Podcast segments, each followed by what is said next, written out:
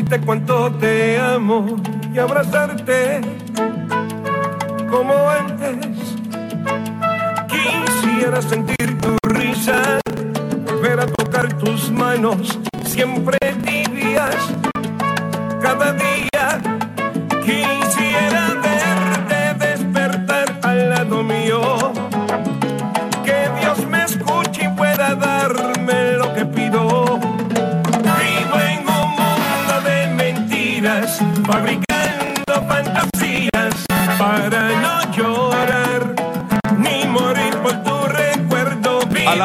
11.02 les damos la más cordial bienvenida a una nueva emisión y comenzando una nueva semana en Menú Deportivo a través de la 990 y ESPN Deporte.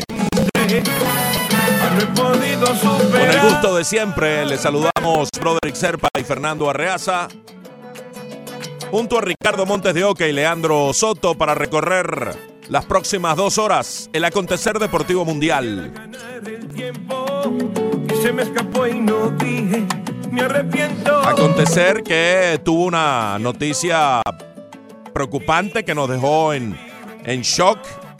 Anoche nos preocupó muchísimo, amanecimos indagando, averiguando sobre el estado de salud de David Ortiz, quien ayer en un incidente todavía no muy claro recibió un disparo y está en terapia intensiva, pero fuera de peligro, afortunadamente, el Big Papi.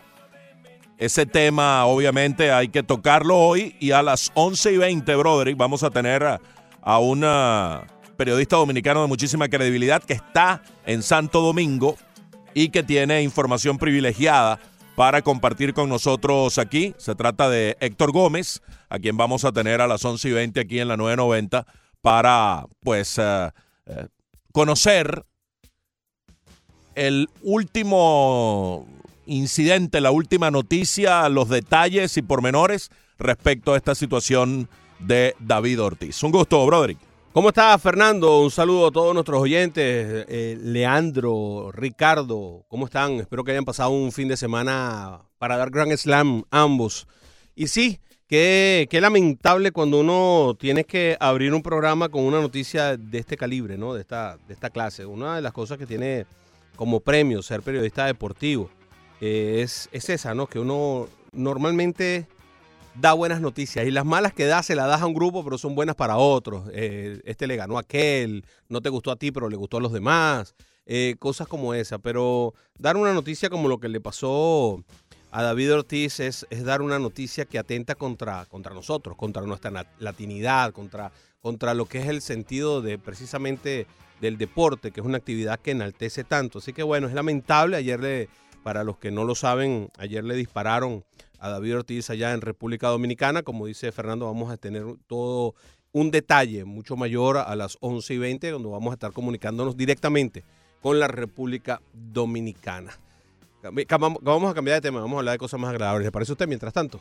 Sí, sin descuidar ese tema que, que definitivamente pues hay que abordar hoy, como tú dices, de esos temas que uno no quisiera tocar, que no quisiera que ocurran, porque David Ortiz trascendió a, ser dominicano, trascendió a ser pelotero, se convirtió en una figura nacional para la comunidad estadounidense, porque es amado en Boston por eh, norteamericanos, latinos, dominicanos y todo aquel que sabe y conoce de lo que pues ha logrado impactar en su carrera David Ortiz. A las 11 y 20 entonces un poco más al respecto. Él es una de esas caras, ¿no? Que, que rompió la, la, maldición del bambino y eso, eso lo hace a él un hombre diferente, además con una sonrisa 24/7. Siempre accesible, siempre dispuesto, siempre pudimos, cada vez que lo abordamos nos dio una entrevista, nunca dijo que no. Eh, siempre afable, siempre abierto a la buena conversa. David Ortiz, eh, nuestros rezos están con él y un poco más tranquilo sabiendo que está fuera de peligro. Sí, señor, está fuera de peligro. Hay, hay informaciones diversas y por eso que queremos hablar directamente con República Dominicana para que se nos aclaren un poco, eh, se nos aclare un poco el panorama y la situación. Ayer hubo campeón, mi querido Arriaza. Hubo campeón y campeón importante. Tenemos un nuevo campeón de la liga, o mejor dicho, el primer campeón de la Liga de Naciones de la UEFA. Se trata de Portugal. Que con esto no hace más que darle un acicate ya a su campeonato obtenido en el 2016 eh, de la UEFA, eh, de, la, de la UEFA Copa de Naciones, que es la, la más grande de todas las copas europeas. Esta es una copa un poco más nueva, que genera algunas cosas, van a haber unos clasificados, eh, que son los cuatro últimos al final, pero el, el impacto real es que Portugal nos deja saber que la, UEFA obtenida en 2016 no fue una casualidad y ahora revalida. La vemos nuevamente ser campeón de Europa. Qué cosa, chico, como Holanda es el eterno segundón, el eterno subcampeón, cómo no gana un torneo, ganó, ganó Eurocopa, ¿no? Tampoco, tampoco es para decir que nunca ha ganado, pero cómo le cuesta alzar el trofeo. Llega a finales y muchas de ellas llega con el rótulo de favorito para conquistar el campeonato y termina levantando pues la medallita de, segundo lugar que no quiere nadie porque del subcampeón casi nunca nadie se acuerda. De Holanda.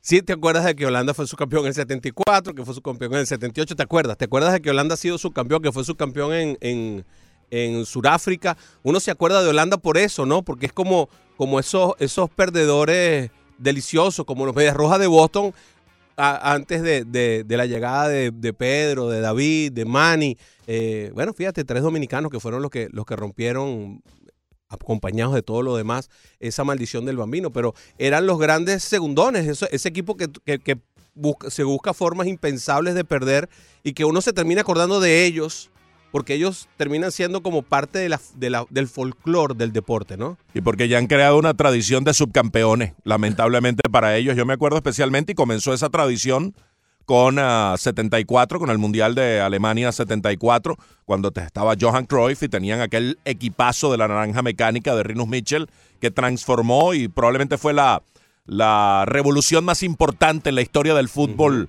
Eh, desde hace 50 años para acá, lo que hizo aquella naranja mecánica, donde se trastocaban las posiciones y donde todo el mundo atacaba, todo el mundo defendía, guiados por un genio como Johan Cruyff. Aquel subcampeón, sí, uno se acuerda perfectamente, eh, rompiendo la, la frase o la etiqueta del campeón, del subcampeón, nunca nadie se acuerda. Y después repitieron en el 78 contra aquel equipo de Marito Kempe. Bueno, ¿habrá campeón hoy? en la NBA. Ese es otro tema a tocar. Eh, es otra de las eh, situaciones interesantes que hay hoy en el deporte. ¿Habrá campeón hoy? ¿Habrá campeón hoy? ¿Qué nos dice Ricardo en la encuesta del día de hoy? ¿Habrá campeón hoy? Buenos días, Fernando Broderick, amigos de la 990 ESPN Deportes. Así es, en la cuenta de Twitter, arroba 990 ESPN Deportes, está la pregunta sencilla. ¿Cree usted que la final entre los Raptors y los Warriors termina hoy? ¿Habrá campeón o no? Arroba 990 ESPN Deportes. Vaya, vote y le da retweet para que sus amigos también puedan hacerlo. Te quiero hacer una pregunta importante. ¿Habrá campeón hoy? Yo voté ya, que ahora me confundiste. porque la pregunta es, ¿termina o no? Yo puse que no. No, no termina, o sea, no, hay, campeón. exacto, es, la, misma, es la misma pregunta. Perfecto. Eh, eh, the same thing. Sí, sí hay. No hay. No hay, no, no. No hay. ¿Usted, Cree, usted cree que los que gana no, se van a dejar, no se van a dejar? Exactamente. ¿Regresa KD? Sí. ¿Sí? ¿Sí va a jugar? Bueno, no es seguro, pero te yo creo que sí, pues, porque está incuestionable. Si todo esto son preguntas para que usted diga su opinión. Está cuestionable. Eh, ayer se entrenó por primera vez, es la primera vez que se entrena. Yo me imagino que lo ponen cuestionable simplemente por el hecho de ver si antes del juego el hombre siente un dolor insoportable que no puede jugar. Pero yo apostaría a que el 80% sí jugaría. Bien, vamos a escuchar eh, la opinión eh, dolorosa, cuestionable y campeonable esa palabra no existe. Y bueno, no importa, pero suena bonito. Hay unas cuantas palabras que tú mencionas en ah, esa introducción a lo largo de todo el menú deportivo que, no, existen, pero eh, suenan, bien, ¿verdad? del señor Leandro Soto. ¿Qué tal, brother? ¿Cómo estás tú? Muy buenos días, ¿todo bien? Muy bien. Excelente. ¿Tu fin de semana? Un poco complicado. Un poco complicado. Sí, sí, sí. Hubo choques incluidos, oh, toda la cosa. Sí, oh, Fin de semana accidentado. Sí, sí, por ahí viene una fotico. Espero todo esté bien, brother. Todo está bien, gracias. A Espectacular. Arriaza Ortega, ¿cómo está usted? ¿Cómo le va, mi estimado Leandro? Excelente. Arriaza, póngase el, el, el, coso bien. No, yo dejo uno para, ah. no, para no gritar. Ah, no, pensé que se le había pasado un poco más para adelante el oído. ¿Cómo está todo? Esa es mi técnica que te la he recomendado a ti varias pero veces, pero no haces caso. No, es que tengo que estar mezclando muchas cosas. Tengo que mezclar muchas cosas a veces. Te pones un poco chillón a veces. A veces me pongo un poquito chillón, sí, es verdad. Eh, yo pienso que hoy se acaba, Arriaza. Yo creo que hoy tenemos campeón. eh, con Toronto y creo que sí regresa Kevin Durant. Aún regresando Kevin Durant, ves a Toronto coronarse hoy en su casa. Sí, es que no veo cómo Kevin Durant, sin haber practicado últimamente, pueda llegar al ritmo que tiene Golden State en este momento y al ritmo que va a, pautar el equipo de Toronto. Sí, esa es una buena conclusión, un buen argumento. Yo más allá de Durant, que si practicó ayer es porque va a jugar, entiendo. Está cuestionable, como dice Ricardo, pero el haber practicado ayer es una señal de que va a poner la carne en el asador y no deja de ser una medida desesperada, viéndose contra las cuerdas, contra la pared, 3-1 abajo el equipo de Golden State. Pero más allá de Durán, de lo que vaya a aportar hoy, en caso de que juegue definitivamente, que creo que sí va a jugar y va a sumar, pero vamos a, poner que, que no juega, un escenario extremo, no juega, no puede. En el shuttle round previo le duele eh, eh, la zona lesionada y no puede jugar. Igual yo creo que hoy Golden State alarga la serie, que campeón es campeón hasta que deja de serlo y que el corazón de campeón va a prevalecer hoy. Clay Thompson jugó bien el partido anterior, mostró estar recuperado. Stephen Curry está allí a, la orden del día. Creo que DeMarcus Cousins va a crecer un poco. Yo confío hoy en, el corazón de campeón de Golden State y creo que va a extender la serie. No los doy por muertos. Yo creo que esta serie no está liquidada. Y en la medida en que Golden State logre ganar hoy, le va a poner presión a Toronto y va a decirle, señores, no es tan fácil, aquí estamos presentes y esta serie todavía va a tener tela que cortar. Sí, yo tengo que estar de acuerdo contigo y bueno, creo que todos estábamos, estábamos de acuerdo porque... Menos Leandro, como siempre. Ah, Leandro no, Leandro dijo que, que ganaba Toronto hoy. Que mata a Toronto. Muy bien. Mira, Leandro, yo creo que. Que Durán va a ser 50, pero que no gana. Yo creo que no, que, que, esto se va a extender porque uno tiene que ser consecuente con lo que dijo desde un principio, ¿no? Yo sigo creyendo que es un mejor equipo el equipo de Golden State, le han pasado muchas cosas, eh, no ha estado uh, al 100% en todas sus características. Mm, yo sé que Kevin Durant no es la solución per se, pero Kevin Durant puede arrastrar algunas marcas, complicar, complicar las cosas, sobre todo para darle un poco más de efectividad y de, de limpieza a lo que puede hacer eh, Curry y Thompson, estando uno más allí, un problema más allí, aunque no esté al 100%, creo que va a, hacer que se tenga que abrir un poco más la defensa del equipo de los Raptors de Toronto. Si esto es así, pues eh, yo pienso que sí, esto va a ir más largo y, por qué no, podamos ver una, una gesta histórica como la que le hizo LeBron precisamente a este equipo de Golden State, de venir de un 1-3 a, terminar de ser campeón. Sería, sería increíble que vinieran los Warriors de Golden State de un 1-3 y que se convirtieran en el único equipo en la historia que lo ha recibido y que también lo ha hecho. Eh, sería, estaríamos viendo historia de ser así. En todo caso, Kawhi Leonard ha sido brillante. Creo que el manejo del coach del equipo de los Raptors de Toronto ha sido muy bueno, ha sido brillante. Le ha puesto las papas muy duras a Steve Kerr. Creo que hasta ahora lo que se ha puesto en cancha, lo que ha puesto en la, en, la, tablilla, ha sido demasiado bueno y ha sido muy difícil de parar por el equipo de los Golden State Warriors y eso tiene un mérito tremendo y hay que dárselo ¿no? al coach. Yo creo que en líneas generales, pues el equipo de Toronto merece loas por lo logrado hasta ahora, aunque creo que sigue siendo un equipo inferior. Falta rematar, falta la estocada final para el equipo de los Raptors, que no es fácil dársela al al campeón, al que está defendiendo el título, al que tiene el corazón de campeón. El que tiene el corazón de campeón es Rafa Nadal, vaya corazón de campeón, hablando de brillantez, de, de, campeones en todo el amplio sentido de la palabra, qué manera de dominar un torneo, el prodigio de la arcilla, el Manacorí que volvió a imponerse en Roland Garros en Francia por décima segunda ocasión. Nadie ha ganado ningún otro torneo, no Francia, otro torneo cualquiera tantas veces como Nadal ha ganado un Mayor, que es el decimoctavo en total. Les vamos a hablar un poco de eso, porque pareciera que Nadal se puso bravo cuando Dominic Thiem por fin pudo ganarle un set en las canchas de París. Era la cuarta vez que se enfrentaban. En las tres anteriores nunca se dio un set Nadal ante Dominic Thiem, incluyendo la final del año pasado. Finalmente, el austríaco logró ganarle un set, el segundo. El primero lo había ganado Nadal, pero a partir de allí el español como que se molestó porque le endosó un 6-1-6-1 para liquidarlo total y completamente. Parece increíble, ¿no? Que el, mayor de los dos sea el que al final en un, en un encuentro reñido de estos de que te exige eh, tener más fondo físico sea el que, el, que- demostró no tener más, además de la clase de Rafael Nadal, sin duda alguna eh, de los más grandes de la historia. Ayer ah, leía a Fernando Álvarez que hacía, decía algo bien interesante, decía, bueno, hasta ahora Federer es el que por números es el, el mejor del mundo, pero yo creo que al final, cuando se retire Nadal, vamos a tener que revisar esos números porque es probable que Nadal termine pasando por encima de Federer en los números totales. Ya tiene 18, Federer tiene 20 en los majors. Bueno, fíjate que es la primera vez que está a dos majors. Decía, decían ayer en los comentarios en el partido que es la primera vez que está a dos majors después de aquella vez en el 2004 en que Federer tenía dos y Nadal no había ganado ninguno. Hmm. El caso es que en los duelos personales, con la manifiesta superioridad de Nadal, hay una discusión ahora mismo.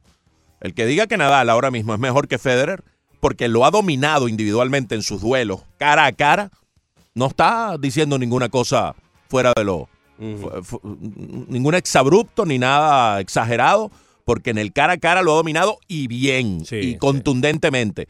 Federer estadísticamente tiene 100 títulos, tiene 20 majors, eh, a los 37 años sigue jugando un nivel impresionante, pero ahí hay una discusión abierta, que sigue su curso, no está escrita la última palabra y pareciera que tiene varias, eh, varios capítulos más por, por escribirse, mientras Federer pues siga avanzando en la historia, desafiando la ley del tiempo a sus 37 años jugando en un gran nivel. metiéndose en una semifinal del torneo que más le cuesta, eso te, eso te indica a ti realmente que, que pareciera que no hay un retiro a, primera vista.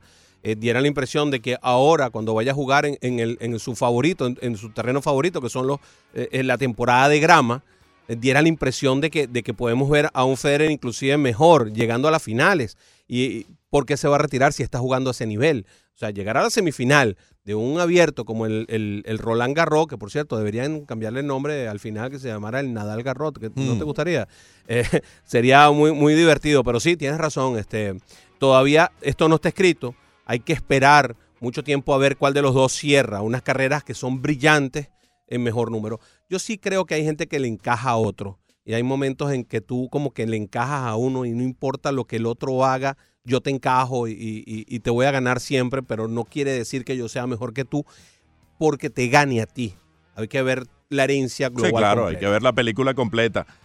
Y Federer, como tú dices, llega a semifinales de Francia y pierdes ante Nadal Exacto. en semifinales. Sí. O sea, que eh, realmente perdió y cayó ante, ante el que eventualmente fue el campeón y el que ha dominado el torneo a sus anchas. La final de damas fue muy aburrida, ganó Ashley Barty, que tiene una historia realmente interesante. Esta jugadora en 2014, 2015 se retiró del tenis, se aburrió del tenis, sintió que no tenía futuro en el tenis y se dedicó a jugar cricket de damas de manera profesional. Regresó en 2018 al circuito de la WTA y desde entonces sí ha saboreado el éxito. Ganó acá en Miami, el reciente abierto de la ciudad, y viene y gana en Francia en una final realmente aburridísima. La de mujeres fue muy aburrida. Sí, y pareciera que esta Barty, si hay alguien que tiene chance de, de- de- imponer su impronta y parecer este, dominante dentro de las mujeres, diera la impresión de que, de que es Ashley Barty.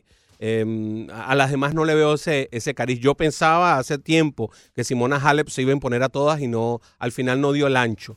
Eh, Osaka no creo que tenga lo suficiente. Si hay alguna por ahora que tenga ese, ese, por lo menos ese, ese cariz de poder ser superior a las demás y, e imponerse en el tiempo sería la Barty. Sí, la australiana Cree pareciera uno. que tiene esa posibilidad. No es tan jovencita, no es tan, tan, tan jovencita por ese eh, tránsito de, de- de haberse ido y vuelto eh, la, la- la jugadora australiana. Más joven es la finalista Marqueta Mondrusova, la checa, que cae sin atenuante 6-1-6-3. Eh, la muchachita Misinova, que es estadounidense y que llegó hasta, hasta semifinales, podría ser una de las, de las jugadoras que, que tome la batuta, porque de resto ni Garbiñe, ni Simona Halep, ni, eh, no hay un- una jugadora dominante que eleve a las demás. Es incierto el tenis femenino. 23 tiene. Tiene 23 años. La número uno tiene 21, la número tres, la número dos tiene 23 y en el top 10 en este momento solo hay una tenista que tiene 30 años, que es Angelique Kerber. Todas las demás son menores de 30. Esa es otra de las jugadoras que, que por un momento fue número uno, igual que la danesa Wozniacki. eh, Caroline Wozniacki, pero ninguna tiene la, la suficiente calidad para permanecer. Y de pronto del primero bajan al décimo, vuelven a subir y están así en ese, Sí, en sí. ese intercambio. Desde que desapareció Serena, no. Esa era la jugadora dominante de esta era, bueno, y una de las grandes de todos los tiempos. También vamos a hablarles de béisbol, por supuesto. Eh, los Miami Marlins otra vez en mal momento, fueron barridos por su némesis, los Bravos de Atlanta, que caramba, vienen a la ciudad y juegan como en el patio de su casa. Qué, qué manera de, qué difícil es ganarle a los Bravos y en un juego como el de ayer, que es de esos que duele, duele, que es doloroso perderlo. Sí, Fre- Freddy Freeman batea aquí como que, como que estuviera, como que estuviera sentado en, en el porche de su casa. Es una cosa impresionante. Edwin Encarnación, 400. Nama. El dolor, Dios mío, que no se me. Forma parte del team digital de la 990 ESPN Deportes. Interactúa con nuestros talentos. Somos la radio que se ve. Escucha de nuevo los programas de la semana, los podcasts, los podcasts y entrevistas exclusivas. Descarga gratis la aplicación Actualidad. Disponible en Google Play y App Store. Estamos siempre contigo. Somos tu plataforma digital informativa con todos los deportes, cuando quieras y donde quieras.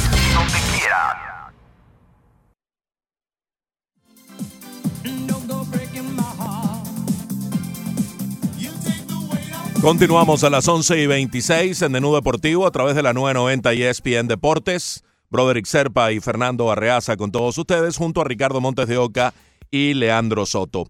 Ayer ah, el mundo del deporte, el mundo del béisbol quedó conmocionado por este percance, atentado, ataque a David Ortiz, pelotero tan querido, tan respetado.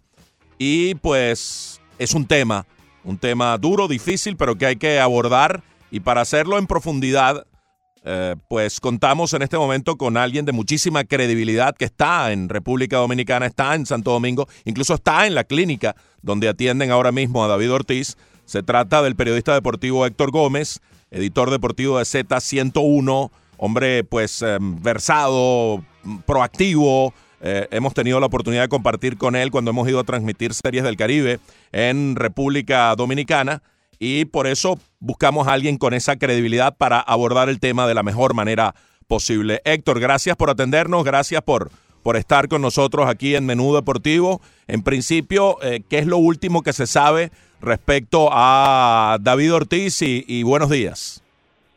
Cómo no, buenos días. Muchísimas gracias a todos ustedes de Menú Deportivo, eh, Serpa, también Fernando y todos los que te acompañan. Fíjate, tal y como destacas, en estos momentos estamos justamente en la clínica doctor Abel González, donde en estos momentos está en recuperación David Ortiz, que eh, hay que destacar que eh, anoche su papá, Leo Ortiz, había dado unas declaraciones poniendo manifiesto de que quizás eh, sus conocimientos no era de tal consideración lo que había pasado con David, con su hijo.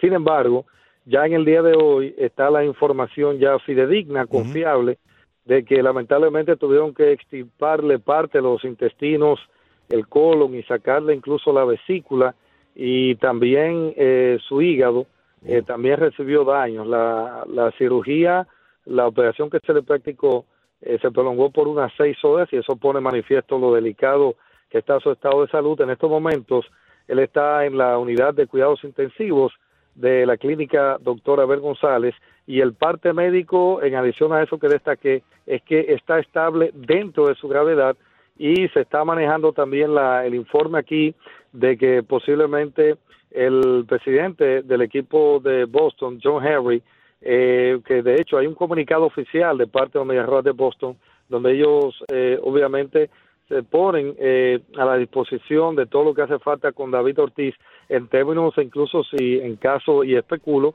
de que se puede incluso traer una, una ambulancia para llevarse a David Ortiz, aunque el centro clínico donde está el Big Papi en estos momentos es de muy buena reputación aquí en la ciudad de Santo Domingo, la ciudad capital de República Dominicana. Así que esto es hasta el momento la situación con este dominicano que, como bien usted eh, explicaba, goza del afecto, la admiración y del cariño por, todo, por todos los dominicanos, no solamente por lo que hizo, sus 541 cuadrangulares, sus tres eh, series mundiales, MVP en la última que asistió, sino también por esa labor eh, de filantropía altruista que hace David con miles de niños dominicanos a los cuales a través de su fundación este, le provee eh, salud en momentos en que quizás los mismos deben ser objetos de operaciones que cuestan millones de pesos y él eh, con su a través de su fundación hace posible que estos niños recuperen su salud. Así que ahí está hasta el momento la información de último minuto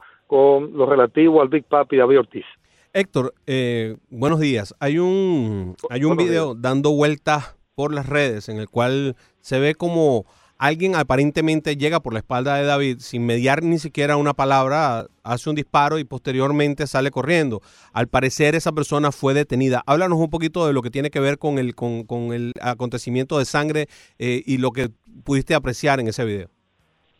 Sí, eh, ciertamente, como bien eh, tú destacas, ese video que se ha hecho viral se, se advierte en el momento en que esta persona, David, estando de espalda, se le acerca y de inmediato le, le profiere unos disparos ahí y que no sé si ustedes observan detenidamente los que han tenido la oportunidad de ver el vídeo, eh, se advierte como que se encasquilla un poquito el, el, arma que tiene y quizás esto no permitió eh, que llegara a males mayores en el sentido de que pudo haberle dado incluso un balazo en la cabeza con todo lo que supone por lo delicado que es esta situación. Hay unas versiones, de todas formas estamos esperando el parte policial, de parte de dirección, el director de la Policía Nacional, ya él incluso dio la información de que la persona que está detenida, ojo, tiene antecedentes penales de asuntos ligados al narcotráfico, es la información que pudimos recabar de que dio el voceo de la Policía Nacional. Fíjense ustedes, y uno como dominicano debo lamentablemente decir que esto se nos está yendo de las manos,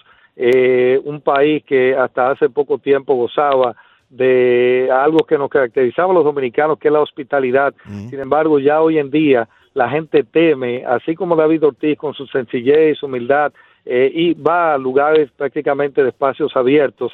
Ya esto ha sucedido en muchas situaciones eh, no solamente con David Ortiz, que hoy en día esto tiene ribete de algo extraordinario precisamente por la, la trascendencia, el impacto y el posicionamiento mediático de una figura como David Ortiz, que no tengo dudas que sea un inmortal de Cooperstown, porque esto lamentablemente es una práctica consuetudinaria en nuestro país.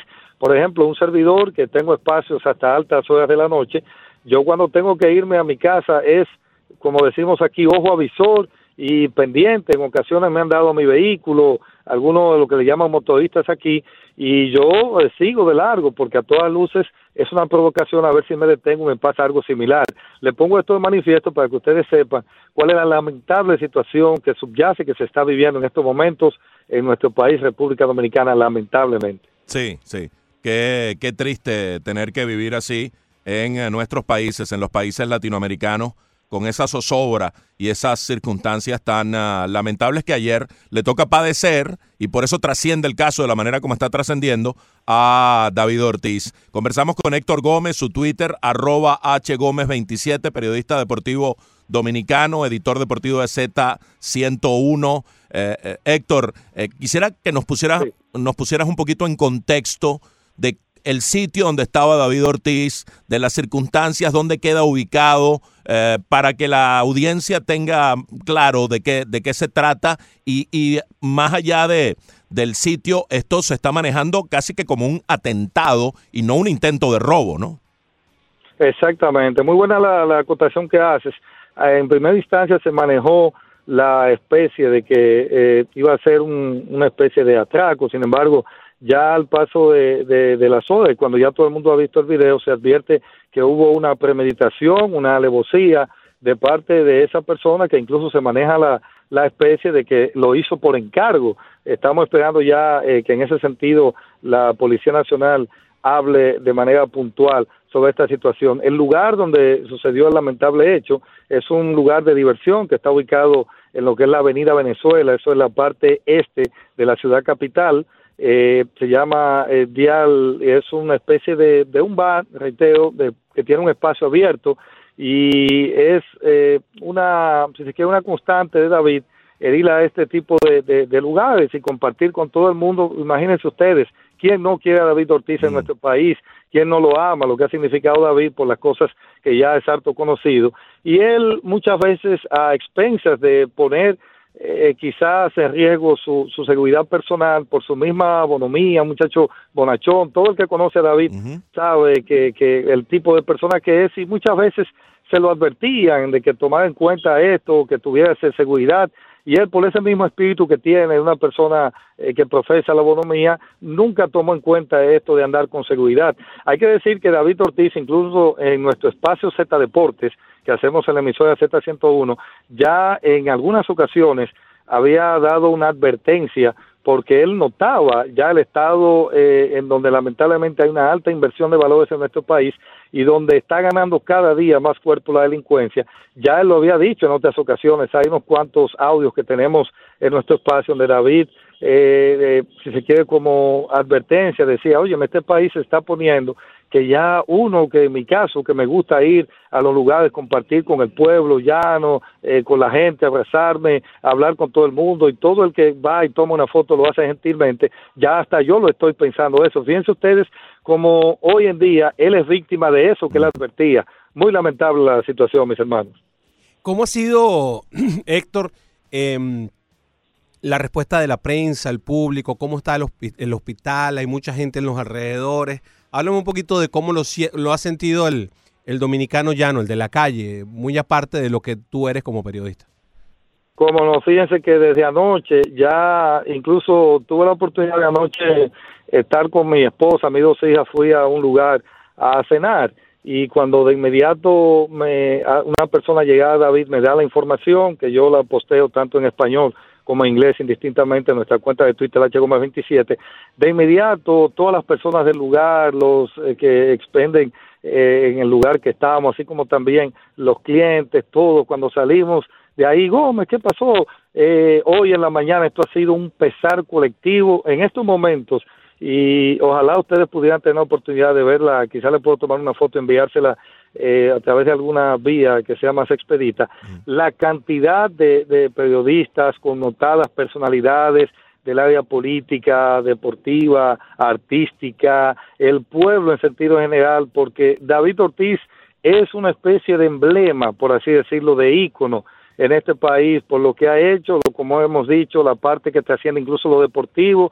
y una persona que nunca ha perdido de vista su esencia, es el típico muchacho que alcanza la fama y no olvida eh, de dónde viene y no olvida a sus amigos. Fíjense ustedes que, eh, no sé si lo saben, los mismos los amigos con que David frecuenta son los mismos desde cuando estaba a nivel de que era un jovencito que practicaba pelota, después fue firmado, o sea, que eso habla mucho del perfil que tiene este individuo de no olvidar sus raíces y contrario a otros que con todos sus derechos pueden incluso vivir fuera del país y estar en un ambiente de cierto estatus social alto. Sin embargo, él, y es parte de por qué el pueblo lo ama, y definitivamente puedo definir todo esto como un pesar colectivo que hay en el día de hoy en la República Dominicana. En este momento estoy yo aquí, como le dije en la clínica, doctora Abel González, y esto es un lo que le llaman un tapón, un tráfico congestionado de personas que de forma espontánea vienen por lo menos a saber de David, hay una fila interminable de vehículos aquí estacionados, las personas en la calle, o sea, es un hijo del pueblo que está pasando por mm. una situación y como tal la gente así lo siente. Qué bien, qué bien lo, lo describes, qué, qué bueno tener eh, esa, ese testimonio de parte de un periodista de tanta credibilidad como tú, Héctor. ¿Ha habido algún pronunciamiento de alguna alta autoridad, el presidente Danilo Medina? ¿Ha habido algo al respecto? Bueno, sí, la, la vicepresidente, la señora Margarita Cedeño de Fernández, eh, esposa del expresidente doctor Leonel Fernández, eh, ya incluso a través de su cuenta de Twitter ha puesto de manifiesto el pesar, lo que siente y cómo ella eh, si se quiere, expresa lo que es el dolor colectivo del cual yo les comentaba a ustedes. Y eso eh, no he visto en los últimos instantes, y ya el presidente de la República, que me imagino que sí, porque en otras ocasiones él ha profesado admiración a David, se han pronunciado artistas, por ejemplo, de, una de la talla de Héctor Acosta el Todito, o sea, todo el mundo, la, la, el dominicano que a través de sus distintas redes sociales ha expresado esto, y yo soy de los que pienso, de los que pienso, perdón, de que David está vivo precisamente porque Dios así lo quiso, tomando en cuenta las cosas que hace David. Yo he tenido la oportunidad a través de mi cuenta de Twitter y en Instagram y Facebook también, si, sin mentirle, más de 20 personas dominicanos me han escrito, Gómez, háblame de David, yo soy uno de los que he sido beneficiado de su fundación, mi hijo fue operado por David.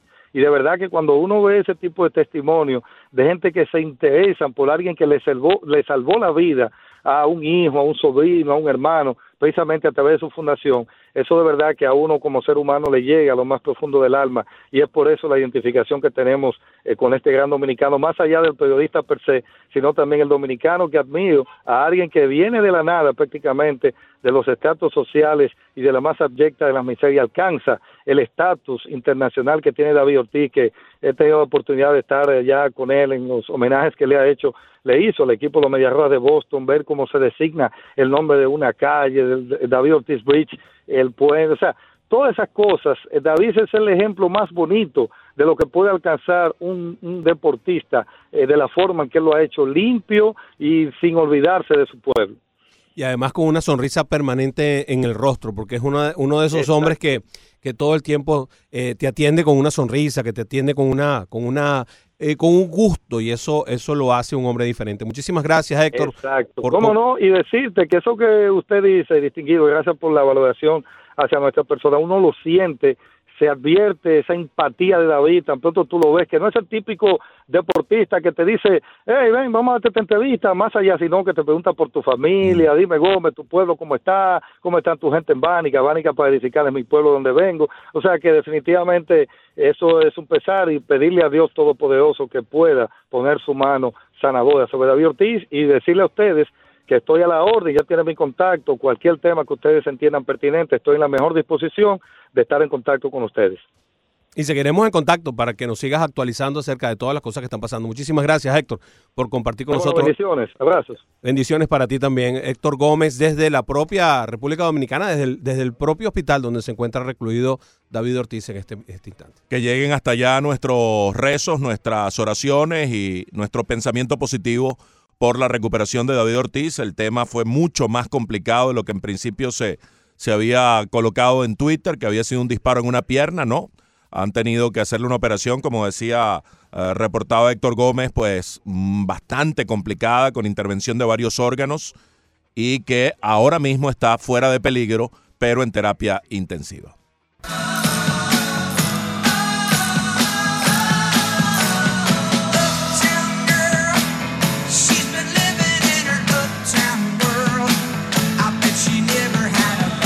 Iniciamos esta parte del programa a las 11 y 45 con Upturn Girl de Billy Joel. Hasta la una estaremos acompañándoles en el menú deportivo a través de la 990 y ESPN Deportes. Broderick Serpa, Fernando Arreaza, junto a Ricardo Montes de Oca y Leandro Soto. Hoy tenemos regalos para ir a ver la película Dark Phoenix. Supuestamente la última parte de la saga The Phoenix Will Rise. Y puede ir con un acompañante, así que más adelante en el programa tenemos dos.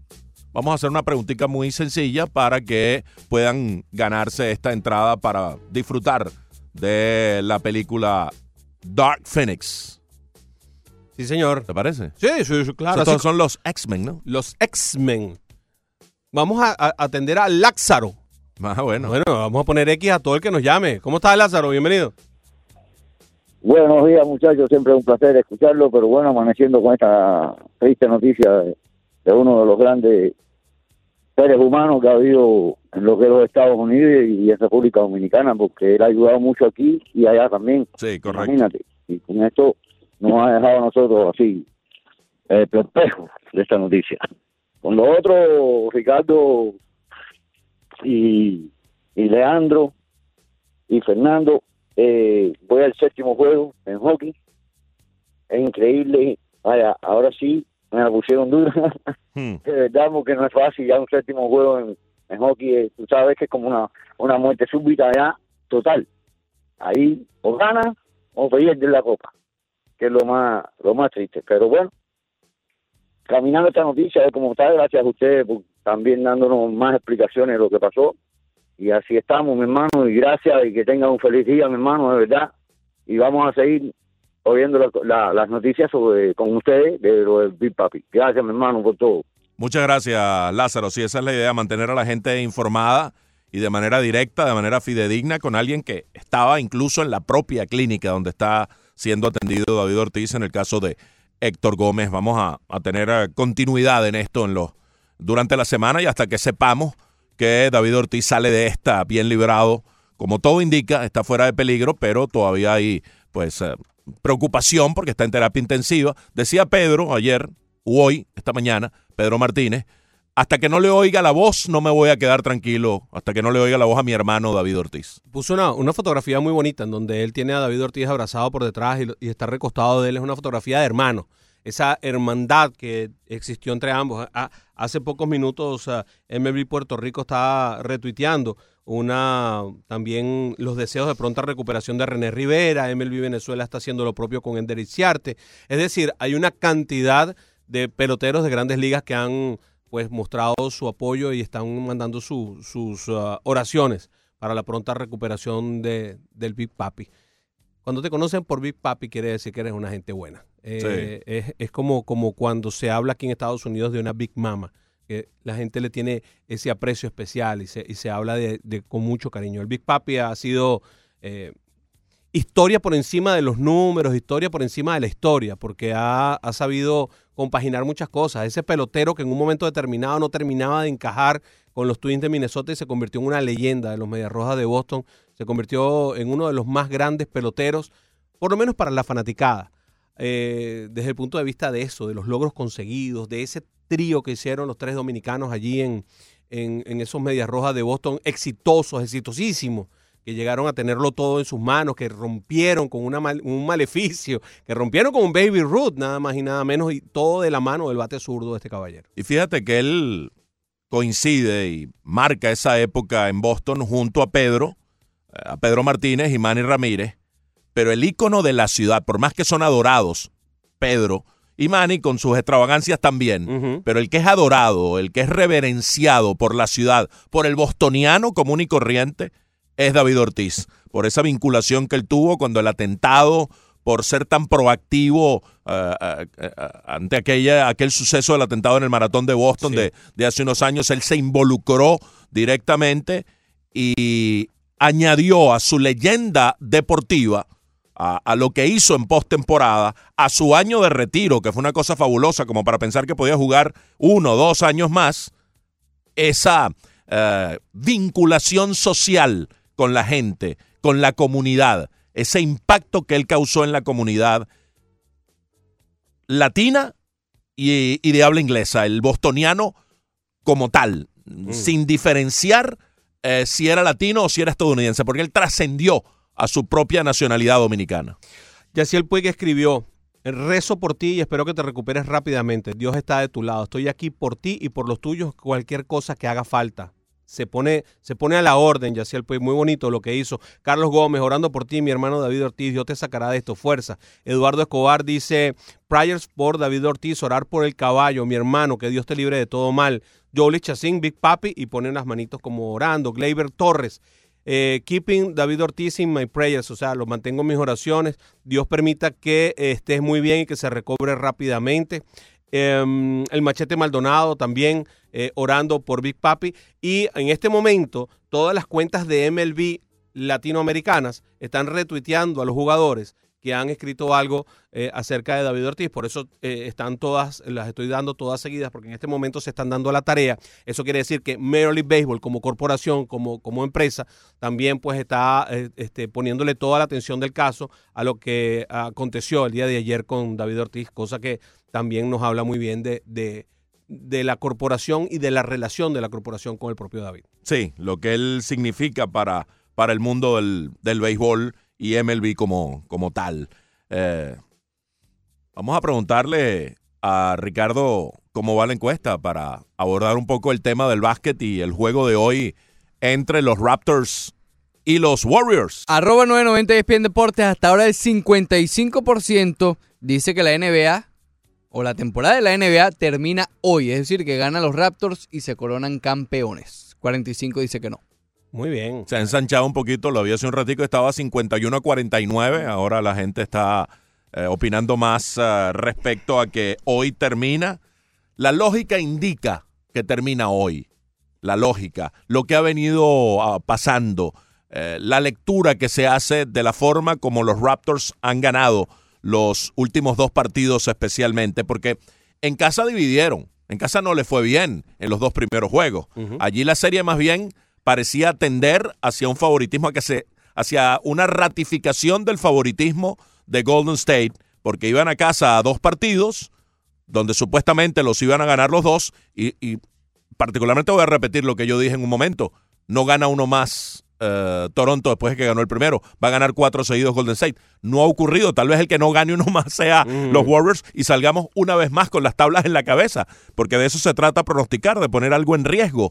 Y caramba, el que las pegue todas, vaya, que, que, que se, que se dedique Ese- a, ¿a eso? a- sí, a la lotería y a otro tipo de cosas. Porque en el deporte es muy difícil pronosticar. Pero lo importante es defender el pronóstico y hacer la lectura de lo que ha venido pasando. Y la lectura es que la dinámica indica que hoy Toronto debería ganar y liquidar la serie porque le ganó dos a Golden State en su casa y bien ganados. El primero con un Golden State de estar talado. El segundo ya con Clay Thompson de regreso, con Kevin Looney haciendo un esfuerzo sobrehumano para estar disponible para Stephen Kerr. Y hoy van a casa, donde eh, han jugado muy bien todo el año y traen la dinámica ganadora. Pero yo sigo diciendo, el corazón de campeón hay que respetarlo. Yo creo que hoy va a salir a, a- a relucir ese corazón de campeón. Sí, bueno, hasta ahora la teoría y la técnica y lo que ha puesto en el- en la tablilla el coach de- del equipo de los Raptors ha sido genial. Van a jugar en su, en su campo, allí en donde las cosas eh, son más complicadas para Go- los Warriors de Golden State. Vamos a, a ver qué pasa con este público que se enciende desde que arranca el primer, desde que arranca el primer segundo hasta que se acaba el encuentro. De esos 20 mil fanáticos adentro, pero de los 20 mil que están afuera también viendo el, el partido. Eh, es, es realmente motivante lo que está sucediendo con Toronto. Es realmente motivante lo que pasa en la ciudad de Toronto y en todo Canadá, porque además se ha convertido en una cosa canadiense, Sí. ¿no? Eh, Está eh, todo el país detrás de, de los Raptors. We the North eh, es el, el- lo que están utilizando, incluso dentro del eh, en el mismo uniforme, eh, cuando van de visita ponen North y no, y no el, el- nombre de, de- de- la ciudad, no Toronto, sino North, como que tratando de amalgamar a todo el país. Y eso sin duda alguna que también tiene, tiene su motivación y tiene su, su- su- su encuentro. Hay una diferencia de lectura hasta ahora que ha sido importante. Se necesita de que ah, la marca se distribuya mejor. Eh, lo necesita el equipo de Golden State. Hasta ahora las cosas han sido muy complicadas porque recibe mucha marca el señor Stephen Curry y a pesar de que sigue anotando muchos puntos, no puede él solo cargar al equipo. Así que vamos a ver qué es lo que sucede. Si vuelve Durant, eh, Cousins tiene que, que- que meterse más en la partida, no como en el último partido, Eso donde es no clave. lució bien. No lució para nada bien. Si él no ayuda ofensivamente y no toma los rebotes ofensivos, este, definitivamente esto se puede acabar el día de hoy. Em, sus, sus opiniones dicen que se va a acabar el día de hoy, así que yo no quiero que se acabe, yo quiero que llegue a 7, yo quiero que mientras más juegos para mí mejor. Sí, ya eso es más un, un deseo porque uno quiere seguir viendo Claro. baloncesto y que la final no tenga su desenlace un poco más adelante.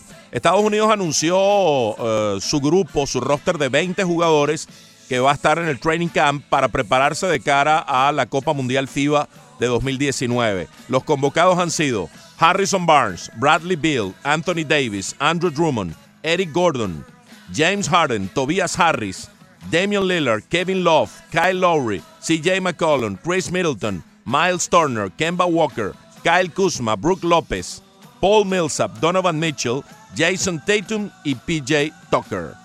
Eso tiene que ser reducido a 12 hombres para anunciarlo en agosto 17, cuando comenzará pues ya la, la parte de preparación final. Eso no es quien le gane. Tremendo equipo y no están allí por buena parte de los mejores. Ajá.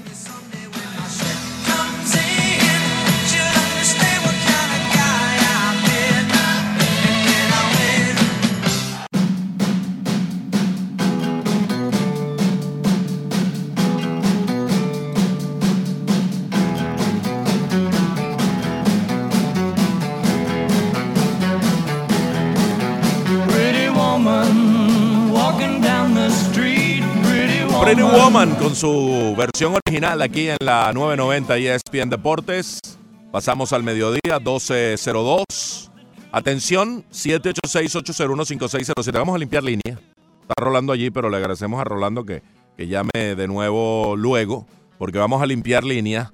La primera persona que llame respondiendo a esta sencilla pregunta que vamos a hacer se va a ganar esta entrada, este boleto válido para dos, para ir a disfrutar de Dark Phoenix, la saga de los X-Men que llega a su final. Uno no sabe nunca si llega a su final porque después hacen un prequel o algo eh, que ya han hecho. Pero bueno, ha, sido tan formidable esta saga que siempre hay para más. En este caso, Dark Phoenix es la última versión y 786-801-5607.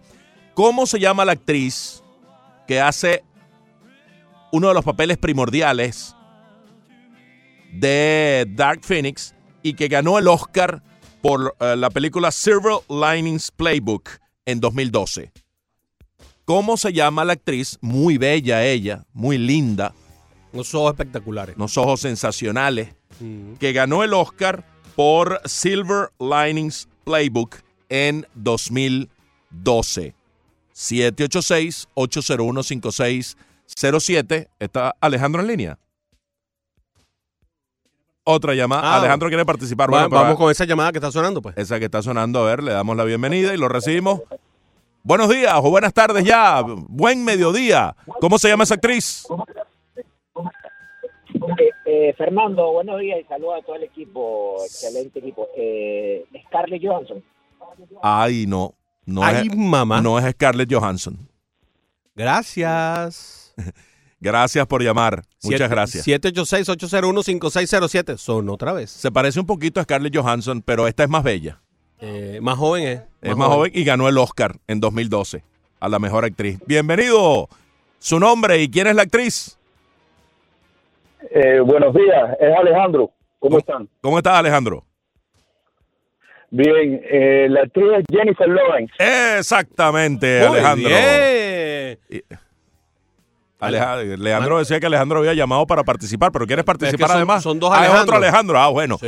Bueno. Eh, uno es Alejandro el Caramba, Grande Alejandro. y el otro es Alejandro Magno. Nos tienes confundidos, Leandro, Alejandro. Ya los nombres mismo, se confunden unos con otros. Mantente en línea, Alejandro. Gracias por comunicarte y felicidades. Te vamos a dar tu ticket eh, para dos y que disfrutes de esta magnífica película. Tenemos a Alejandro en línea. Ahora sí. El otro Alejandro. Hola, Alejandro, ¿cómo estás? Muchachos, buenos días. Buen día. Mira, yo eh, tengo una pregunta de lo que pasó ayer en el juego de los Yankees contra Cleveland, pero aparte quiero hacer un comentario sobre lo de Papi Ortiz. ¿Cómo no? Adelante. El, el, el comentario mío es que yo regresé el jueves de allá de Playa Bávaro y yo siempre a todos los lugares que voy, porque he ido a, a Cancún y me he montado en un taxi, me he ido para Playa del Carmen por mi cuenta y, y en Jamaica me monté en un taxi del, del- del- del hotel y me fui para, para Ocho Ríos downtown por mi cuenta. Y, y, en, y en Playa Bávaro yo quise hacer eso y le dije a los muchachos del hotel, no, dime para dónde ir, que voy a coger un taxi para irme. Y me dijeron, mira, yo te aconsejo que tú por tu cuenta no vayas para ningún lado. Si tú quieres coger un tour, ir en el tour que viene la guagua a buscarte y te lleva, pero por tu cuenta no te vayas para ninguna parte. Y mira que cogí el consejo, porque Papi Ortiz lo conoce todo el mundo. En República Dominicana es amado, adorado, y le dieron un tiro. Si hubiera sido yo, me hubieran matado. Caramba. A- Ahora, bueno, ese es el comentario que les estoy haciendo, porque Sí. los mismos muchachos del hotel me dijeron, te recomiendo que no salgas solo por tu cuenta en un taxi. Ahora, la pregunta es el juego de ayer de los Yankees de Nueva York. ¿Cómo puede ser posible que a Chapman le den el, el, el, el- el- el- la, la victoria? Le dan como que fue el pitcher ganador y, a- y aparte le están dando el blow safe. Eso yo no lo entiendo. El anotador oficial, yo no sé lo que hizo ahí. Quisiera que ustedes me explicaran eso y que me comentaran lo que le dije. Bueno, gracias. Gracias a ti. No, eso es muy común. Muy común, pero muy común. Cuando un pitcher viene a salvar, no salva, le empatan el juego o incluso queda abajo y luego él termina el inning. Eh, Po- Ponte tú que termina el inning eh, 3 a 0, de 3 a 2 a favor del equipo contrario. O sea, Sí. él lo deja perdiendo. pero él termina el inning, él tiene que terminar el inning. Terminó el inning. Y el equipo de él en el cierre Hace dos hace la carrera o en la parte alta, como en este caso, porque Cleveland empató en la baja de la, no- de la novena, en la alta de la décima, los Yankees hacen una. La, la anotación oficial es blown safe, porque no preservó el salvado, pero juego ganado porque la carrera que al final decide el partido se hace con él estando en el montículo. La mayoría de los cerradores, las victorias que tienen vienen precedidas de un blown safe. La mayoría de los cerradores.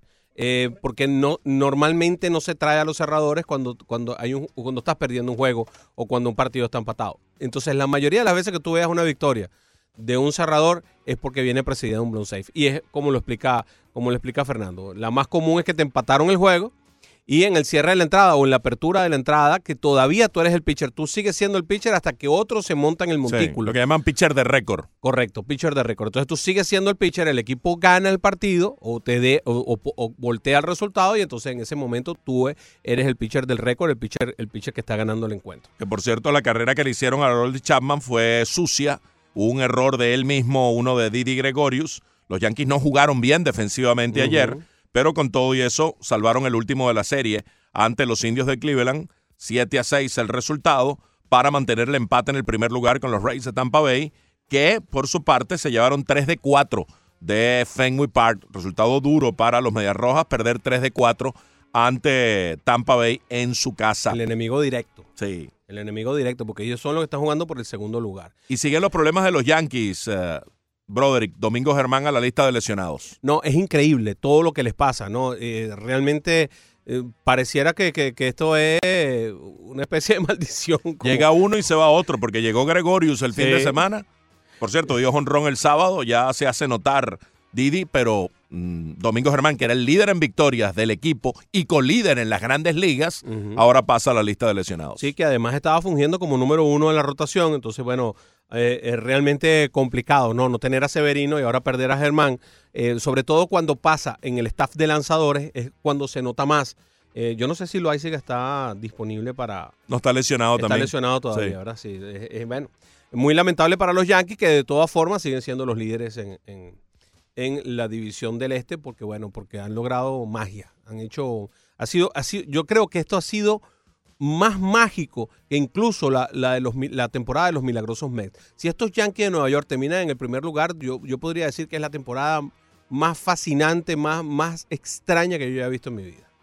40 y 24 ahora mismo, apoyados en esas figuras emergentes que han mantenido a flote al equipo de Nueva York. Mm, Giancarlo Stanton, al parecer, va a empezar eh, otra vez la rehabilitación. Eh, tiene el visto bueno médico. Eh, Aaron Judge se habla que podría estar listo para la serie de fin de mes a Londres, la serie de dos partidos entre Boston y Nueva York en Londres, 29 y 30. Pero entonces ahora surge este problema con Domingo Germán Y Severino no tiene timetable, ¿no? no tiene timetable todavía. sea- Se habla después del juego de las estrellas, pero de una manera muy difusa. No hay ninguna claridad al. sin, sin respecto. tener tú a dos lanzadores que han sido dos de las piezas fundamentales, porque Germán se convirtió en pieza fundamental. Eh, yo creo que así regresa Severino, Germán, Germán tiene un puesto en esa Ah, rotación. seguro, seguro. Entonces, siendo así, vaya, que es complicado, ¿no? Eh, perder pitcher abridores de esas características es muy complicado para cualquier equipo. Yo, yo pienso que cualquiera que hubiera perdido dos lanzadores de este calibre, en este momento estuviera buscando eh, foso, el foso de la división. Y fíjate, ahí están. Ahora tal vez los Yankees se arrepienten un poquito más de no haber forzado la barra para adquirir a Dallas Keuchel. Ellos ofrecieron 11 millones, que era la cifra prorrateada que guardaba proporción con la oferta calificada. Correcto. Pero Atlanta apostó un poquito más, le dio 13, un poquito por arriba de la oferta calificada, y Keuchel pues decidió ir a los Bravos de Atlanta. Pero ahora tal vez, si esto hubiera sido la semana pasada la lesión de Germán, Hubiera sido otra cosa. tal vez los Yankees Por hubieran dos apostado. millones, por dos millones. Y Keuchel se quita la barba sin ¡Au! problema. Pero, pero fácil. Yo no sé por qué están diciendo eso, que fue porque no quería No, quitarse la yo no barba. creo. No, hombre, no. Por dos millones. Por dos millones se quita No. la barba, No, eh, no, no, yo me- cualquier barba. Tú me dices cuántas barbas hay que quitarse. Tenemos a Ricardo en línea. Eh, bienvenido, Ricardo. ¿Cómo estás? Ah, buenos días, buenos días. ¿Cómo le va? Saludos. Una lástima lo que le pasó a Big Papi. Así es.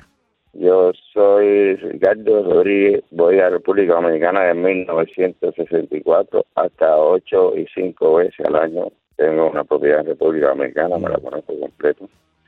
Eso que pasó, pasa donde quiera.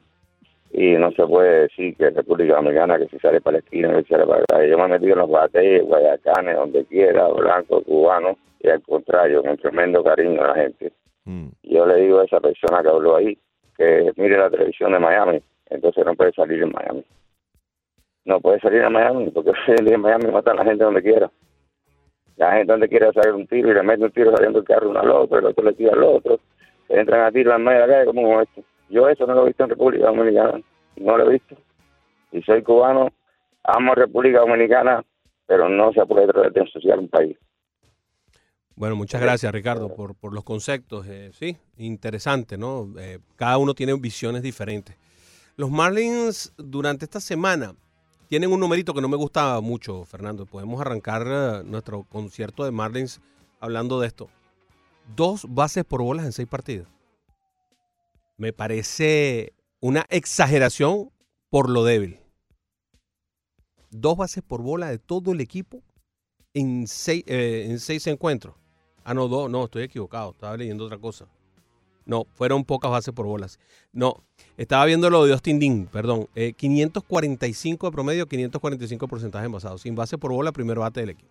Ah, sí, porque tuvo de 11-6 y su porcentaje envasado deriva solo de los batazos y no fue engordado Fue de las bases por algún bola. boleto. No hubo ninguna base por bola recibida por él, así que muy, muy complicado esto de tener un primer bate así. Y el otro, que Cortis Grande, se recibió una en seis encuentros. Sí, eh, cuando los dos primeros bates, los que están alternándose en esa posición, no tienen la capacidad de tomar boletos, que cobra una importancia capital adicional con el que ocupa ese turno en la alineación, pues allí hay problemas. Unos Marlins que durante la eh, semana número 11 tuvieron un retroceso luego de, un, de tres semanas consecutivas positivas. Eh, mirándolo semana a semana, como siempre hacemos, la octava fue de 3 y 2. La novena fue de 3 y 3, jugando para 500. La décima fue la mejor semana del torneo hasta ahora, 5 y 2. Pero esta, que comenzó de manera muy auspiciosa, ganándole dos partidos a Milwaukee en el Miller Park, perdieron el último de la serie ante los cerveceros y procedieron los Marlins a llegar a casa y perder tres ante los Bravos de Atlanta. Los dos primeros totalmente neutralizados por la ofensiva, eh, por el picheo de Atlanta. Apenas pudieron hacer una carrera en dos partidos, 5 a 1, 1 a 0. Ese fue el blanqueo número 11 que recibió Miami, pero ayer el equipo sí bateó, tuvo el juego bajo control, 5 a 1 en el noveno, pero Sergio Romo se presentó en una tarde negativa, recibió un tablazo de Ronald Acuña que empató el juego. Eventualmente el equipo peleó en extra inning porque Atlanta hace una en la parte alta del inning número 10. Miami responde y empata con doblete de Martín Prado en el cierre de ese episodio, hasta que en el inning número 12 eh, Atlanta sí hace la rayita que le vale el triunfo 7 a 6. Por cierto, Harold Ramírez echó un pie enorme en esa, en esa carrera del doblete de Martín Prado. La, la carrera del, del hombre de primer home fue realmente impresionante, inspiradora además. Bien, vamos a los numeritos de- del bateo. Austin Dean, como les dije, de 11-6, con par de dobletes, dos anotadas, un jonrón, cuatro empujadas, se ponchó una vez, 545 su promedio. Brian Holiday en sus uh, partidos uh, reemplazando a Alfaro, un par de encuentros, conectó de 7-3. Ayer fue importante, conectó un par de hits Holiday, un doble, tres remolcadas, 429 de promedio, recibió un boleto. Cuando le ha tocado a Holiday, ha hecho una labor uh, bastante buena. Entre él y Chad Wallach han sido un buen segundo receptor detrás de Jorge Alfaro. Sí, señor. Garrett Cooper batió de 18-7 con 5 carreras anotadas, un cuadrangular, tres impulsadas, recibió cinco boletos, fue el Marlin que más se envasó por esta vía, seis ponches, 389 de promedio, pero 522 de porcentaje envasado. Otro que tuvo una muy buena semana fue Miguel Rojas, 8 hits en 22 turnos para un promedio de 364. Eh, además dio tres dobles, anotó cuatro, remolcó una, tomó tres boletos para un porcentaje envasado de 440. Starling Castro batió muy bien en clutch, eh, batió de 27-7 con dos anotadas, un par de dobletes, un jonrón, terminó empujando siete carreras, el máximo impulsor del equipo, con ocho ponches recibidos, 259 promedio de bateo. Brian Anderson de 25-6, par de jonrones, líder del equipo en cuadrangulares durante la semana, remolcó 6, anotó 5, 240 de promedio, 345 de porcentaje envasado. Si bien el, averaje no fue muy bueno para Anderson, fue bastante productiva su labor. Eh, Curtis Granderson, que mejora un poquito con respecto a sus actuaciones de semanas pasadas, de 19-4 con cuatro anotadas, dos eh, dobletes, una carrera empujada, una base por bola, siete ponches para él, 211 de promedio, pero con 318 de porcentaje envasado. JT Riddle en nueva posición, jugando el jardín central, no tuvo el impacto suficiente. Solo cuatro hits en 19 turnos, par de dobles, dos anotadas, una remolcada, 211 de promedio y una relación muy desfavorable de siete ponches contra un solo boleto. Martín Prado eh, batió de 15-3 con una anotada, un doblete que empujó una carrera, un boleto recibido, un ponche, 200 de promedio para el venezolano. Luego de una etapa muy caliente, se enfrió un poquitico el colombiano Jorge Alfaro de 17-3, dos anotadas, dos impulsadas, un doble, se ponchó siete veces y no recibió ningún boleto. ¿Te acuerdas que la semana pasada tú exaltabas, re- reseñabas minuciosamente que Alfaro no se había ponchado en toda la semana? Bueno, pasó al otro extremo esta vez ponchándose en 7 de 17 turnos. Y sin recibir boletos, además, eh, eh, volvió otra vez a la impaciencia. Quizás Rosel Herrera batió de 6-1 en los pocos turnos que tuvo, una eh, carrera anotada, un doblete, no empujó, un boleto recibido, se ponchó tres veces, 167 de promedio. Y Harold Ramírez tuvo su primera semana fría de la temporada. Por eso lo sentó en una ocasión el fin de semana el manager Don Mattingly. Eh, Ramírez de 26-4 con dos dobles, dos impulsadas, dos anotadas, se ponchó ocho veces, no tomó ningún boleto, 154 de promedio para el colombiano. Había gente preguntándose por qué sienta a Harold Ramírez, porque tiene un ratito que no batea y no sienta a Cortés Granderson, que tiene toda la temporada. Pero bueno, es que, claro, a Harold Ramírez le puede hacer falta en un momento determinado, porque incluso por la cantidad de partidos consecutivos que había venido jugando, mientras que Cortis Granderson es un tipo curtido en este tipo de líderes que debería estar allí. Además, el equipo necesita que él batee un poco más para poder para poderlo vender si es que hay alguna po- posibilidad de hacerlo después de lo demostrado esta temporada. Alejandro Villegas tiene una campaña contra pero Granderson. intensa para que Granderson sea sacado del primer turno y, y relegado a la banca. Así como la del shift de, de Leandro Soto Yo creo, yo creo que yo creo que eh, Alejandro sí tiene razón. y, que sí, y que sí hay que ver la, manera. Lo que pasa es que si lo sientas, ¿cómo, cómo te deshaces de él? Esa, esa es la pregunta. Entonces, o lo dejas libre de una vez, porque un tipo está bateando lo que está bateando Cortis Granderson, ¿qué ganas tú con sacarlo del banco a que venga a batear como, como bateador emergente? Más bien, más bien es un lastre complicado. Yo no lo traería. O sea, ¿cómo genera confianza él? Como emergente tú necesitas que venga y batee en clutch, te empuje una carrera, te haga cosas. Entonces, ¿cómo, cómo lo traes, no? ¿Cuándo lo traes? Eh, no sé, yo veo que Granderson no tiene un lugar en este equipo de los Marlins. Se ha empeñado Mattingly en ese primer turno y, y bueno, no se sabe hasta cuándo va a mantener esa filosofía. No nos, da, no nos da tiempo de revisar el picheo porque ya estamos sobre, sobre la pausa. Lo hacemos en el próximo bloque, así como algunas otras notas de las grandes ligas aquí en el menú deportivo a través de la 990. ¿Me explico?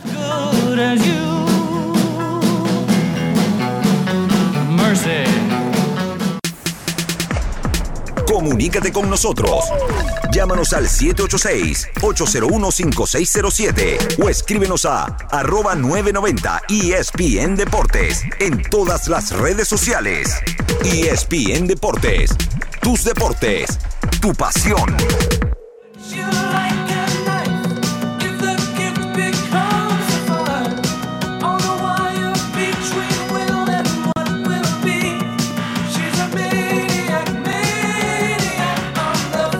Caramba, el tema que nos ha traído Leandro Soto este lunes, Maniac de Michael Zembelo. Imagínate tú. The Dance es ese tema, por cierto. 12 y 23.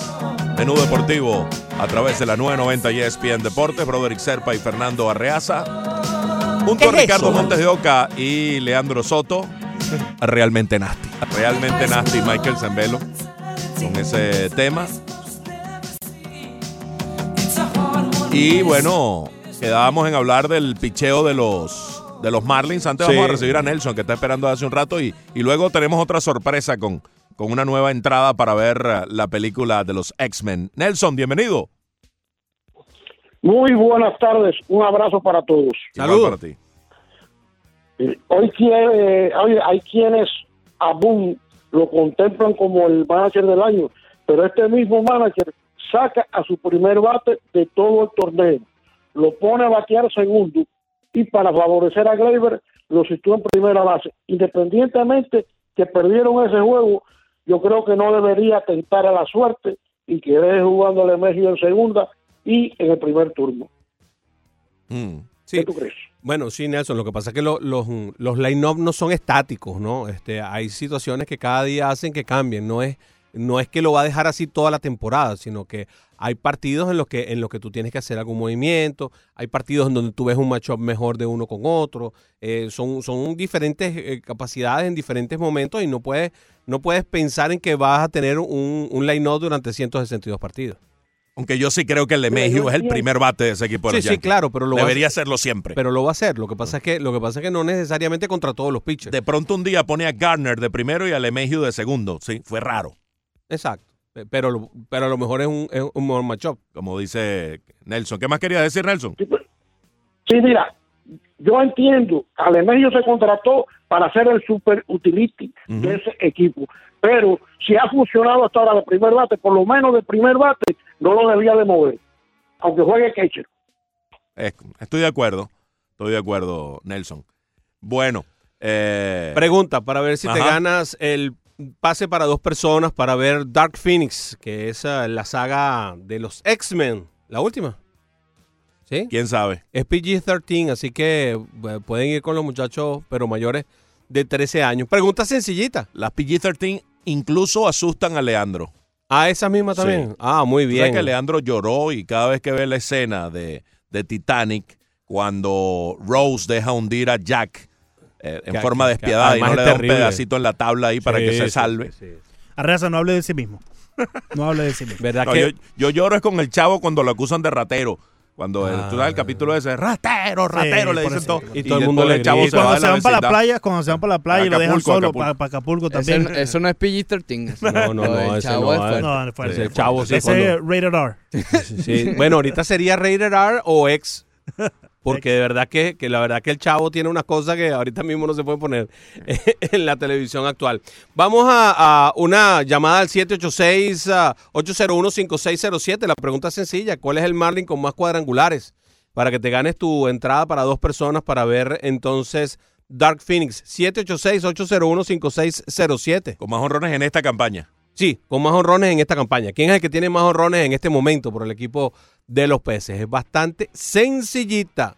Ahí está Leandro pensando furiosamente a ver si... ¿A qué?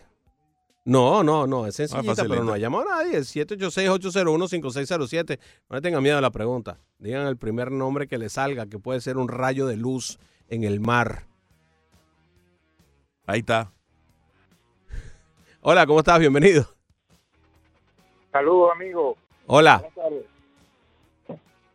Para participar, Sí, cómo no. ¿Quién es el Marlin con más honrones de esta campaña? Jorge Alfaro. Muy bien, un rayo de luz en el mar, el faro, ahí mismo está, ese mismo es, quédate en línea, no te vayas a ir para que te anoten todos tus datos y vengas a buscar tu par de entradas para ver ah, eh, Phoenix X, no, Dark Phoenix. Phoenix eh, es el Fénix que, que renace de la... ¿no? Como el ave Phoenix. Algo así. Muy bien. ¿Qué le parece a usted si vemos el picheo de los Marlins, cómo trabajó esta semana?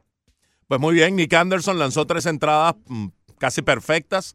Solo permitió dos hits en sus tres relevos con cuatro ponches y ningún boleto hermético. Nick Anderson, que ayer ah, pues apareció y lanzó bien en el extra inning. Sí, señor. Bryce, por su parte, eh, Austin Bryce tuvo una muy buena labor de, en tres partidos en los que actuó, dos innings, un tercio, sin carreras, tres boletos, par de ponches para él. Seguimos con eh, Brigham, que no, que no estuvo mucho rato allí, aunque lanzó un par de partidos buenos de cuatro innings, tres hits, dos boletos y seis ponches a Jeff Brigham, que ha estado en un constante sube y baja en la temporada. Arlene García trabajó un par de partidos, dos innings, un tercio, recibió un hit, no le hicieron carreras, cuatro ponches en su labor. Ayer Harlen García estuvo muy bien también en el extra inning, dominando a los cuatro que enfrentó, tres de ellos por la vía del ponche. Pablo López lanzó dos partidazos, lamentable lo de ayer, estaba en línea para la victoria, la malogró Sergio Romo después de un gran trabajo del derecho zuliano y había ganado en la semana aquel partido de la paliza 16 a 0 ante Milwaukee, así que en dos salidas, 12 innings, 7 hits, una carrera, dos boletos, 14 ponches. Una victoria, ninguna derrota. Gran semana de Pablo López, que debió ser de dos victorias y ninguna derrota. Y ese sabor especial de haber ganado en la carretera, ¿no? De haber ganado en Milwaukee. Controlado y dominante, además, eh, Pablo López. Sandy Alcántara, por su parte, tuvo un partido lanzado, lo ganó. Siete innings ah, fueron los que transcurrieron, cinco hits, una carrera, fue limpia, un boleto otorgado, cinco ponches. Trevor Richards estuvo en la misma línea de una labor eh, dominante, aunque perdió el juego 1 a 0 Ujú. ante Julio Teherán del día sábado. Que fue un juegazo. Ahí no fue que la, que, que la ofensiva de los Marlins mm, falló, fue un juegazo lanzado por Tera. Crédito para Teherán, Sí, señor. ciertamente.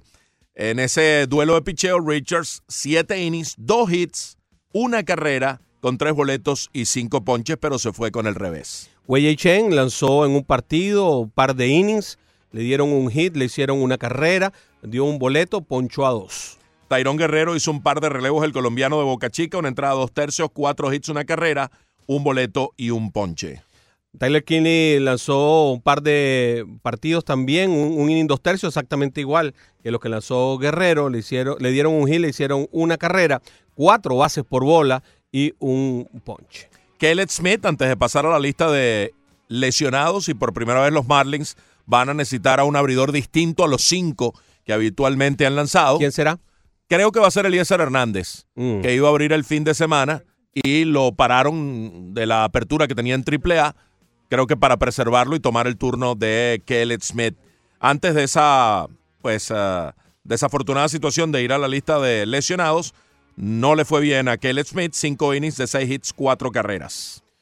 Mientras que Sergio Romo tuvo tres apariciones, en tres innings que lanzó le dieron cuatro hits, le hicieron cuatro carreras, un cuadrangular, un boleto, todos en un solo partido, y le batearon para 333 al cerrador de los Marlins. Un inning malo. Un inning el de ayer le costó lo que en general luce como una pésima actuación de Sergio Romo, pero es que lo de ayer fue realmente aparatoso. Y no salvó. O sea, en, en las otras dos apariciones tampoco tuvo la, la opción de salvar, entonces también eh, luce feo el, el total, ¿no? Como feo está lo de Adam Conley. Yo creo que ya Leandro tiene que haber tirado la toalla con Conley. 1 y 6 es su récord. 7.33 su efectividad. Ayer fue el perdedor del partido. eh, en dos eh, actuaciones en la semana, tres hits, tres carreras, dos innings, con dos boletos y un ponche. Acaban de salir un breaking news antes de cerrar allí. Tony Parker acaba de anunciar su retiro. Oh. El cuatro veces campeón de la NBA anuncia su retiro después de 18 temporadas. El exjugador que nos dio tantas cosas con los Spurs de San Antonio. Yo no sé para qué se fue a Charlotte ese año final. Se hubiera retirado como un sport de por vida. Es verdad. Eh, bueno, pero hay, hay gente que dice... Una bueno, platica adicional ahí. Nada, Eh, nada, No, no solo es la platica, creo yo, que también es que se cree que está en capacidad de... Dice que lo llevaron para ser mentor de Kemba Walker y ayudarlo a crecer y tal. Eso a veces también estimula a un jugador, ¿no? Sí, señor. Bueno, y nos faltaba José Ureña, que perdió en su único partido tres innings lanzados, 11 hits permitió, seis carreras, todas limpias, par de cuadrangulares, un boleto, dos ponches, eh, un setback, después de haber tenido muy buenas actuaciones en esta oportunidad para Ureña, que cogió palo desde que arrancó hasta que terminó su presentación en esa salida. Sí, en el primero de la serie en la cual Atlanta barrió a Miami. Es impresionante lo que hace Atlanta acá en el Marlins Park. Desde le, que- le metió un jonrón a, él- a- a Ureña, pero que fue una descomunal, sí.